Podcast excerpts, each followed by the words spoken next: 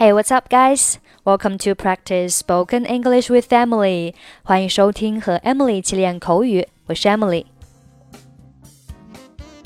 去理发店会用到哪些句子呢？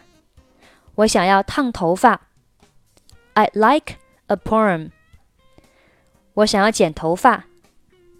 I'd like a haircut. 我觉得卷发适合你。I think curly hair will look best on you. 你想要什么样的烫发？What kind of perm would you like to have?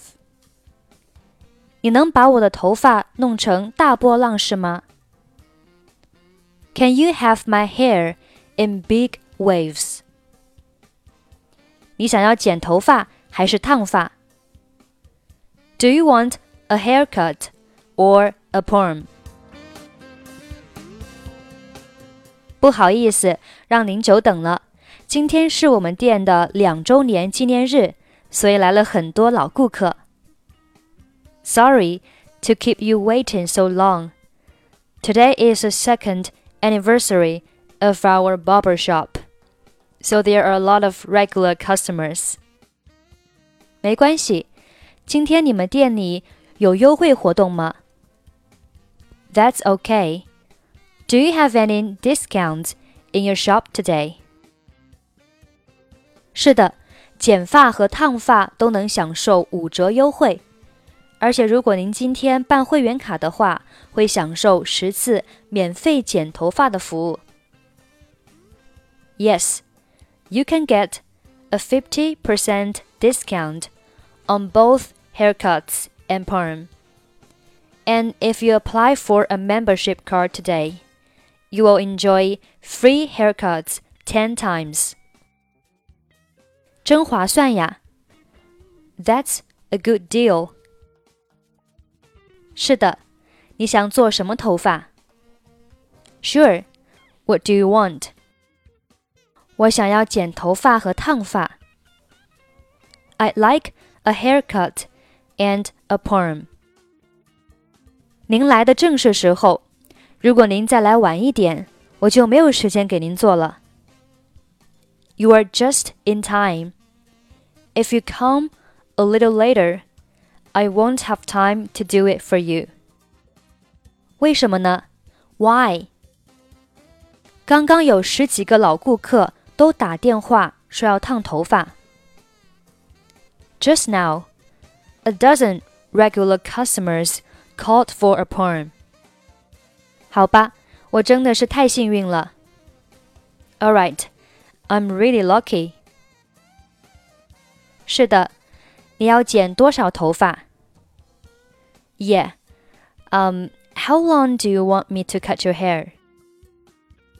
剪一点就好了，主要我的头发发梢太干燥了。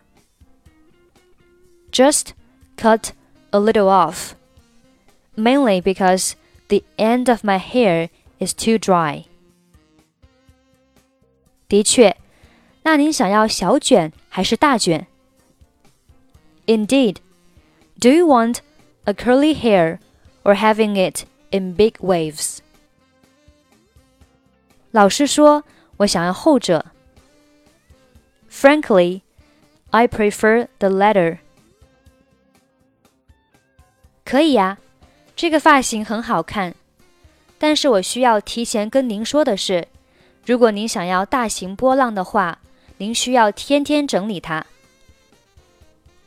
Sure, that's a nice haircut, but I need to tell you in advance is that if you want it, you need to shape your hair every day. 听起来很麻烦。It sounds like a lot of trouble. Sorry to keep you waiting so long. Today is the second anniversary of our barber shop, so there are a lot of regular customers. That's okay. Do you have any discounts in your shop today?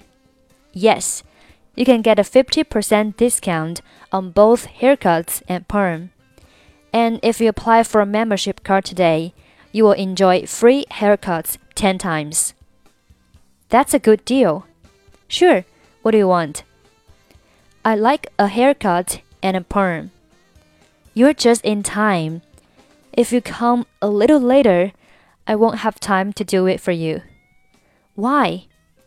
Just now, a dozen regular customers called for a perm. All right, I'm really lucky. Yeah.